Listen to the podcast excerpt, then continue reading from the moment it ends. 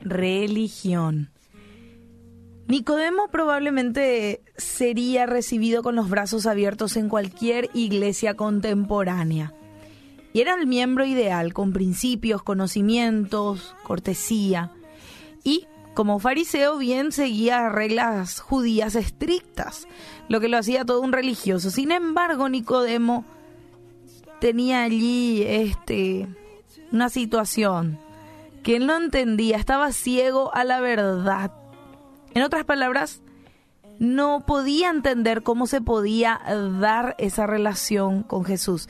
Cuando Nicodemo vino a ver al Señor Jesucristo en Juan 3, el maestro le dijo que ninguna cantidad de bondad podía borrar o cambiar la naturaleza de una persona.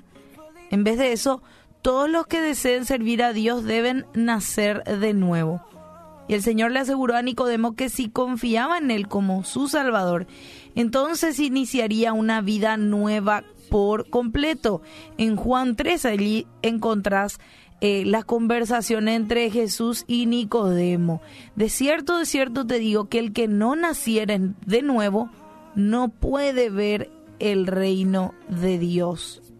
El que no naciere de agua y del Espíritu no puede entrar en el reino de Dios.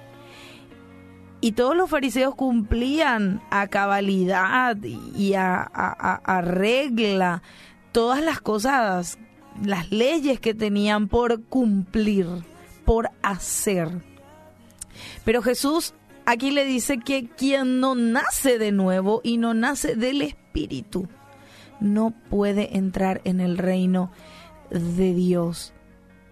Nadie entra al cielo por buenas obras, ni por una conducta bondadosa, ni, por ser una persona este, moralmente correcta. Al final de nuestra vida terrenal, cuando estamos en la presencia de Dios, Solo nuestra relación con Él va a importar. Desearemos mostrarle que en, lugar de nuestra antigua naturaleza pecaminosa, ahora tenemos en nosotros al Espíritu Santo que recibimos cuando justamente nacimos de nuevo en Cristo. Entonces, nadie va a entrar al cielo por buenas obras.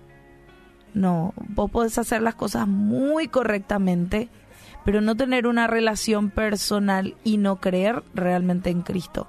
Entonces, hay que atender de no ser solamente religiosos, sino de realmente vivir una relación con nuestro buen Dios.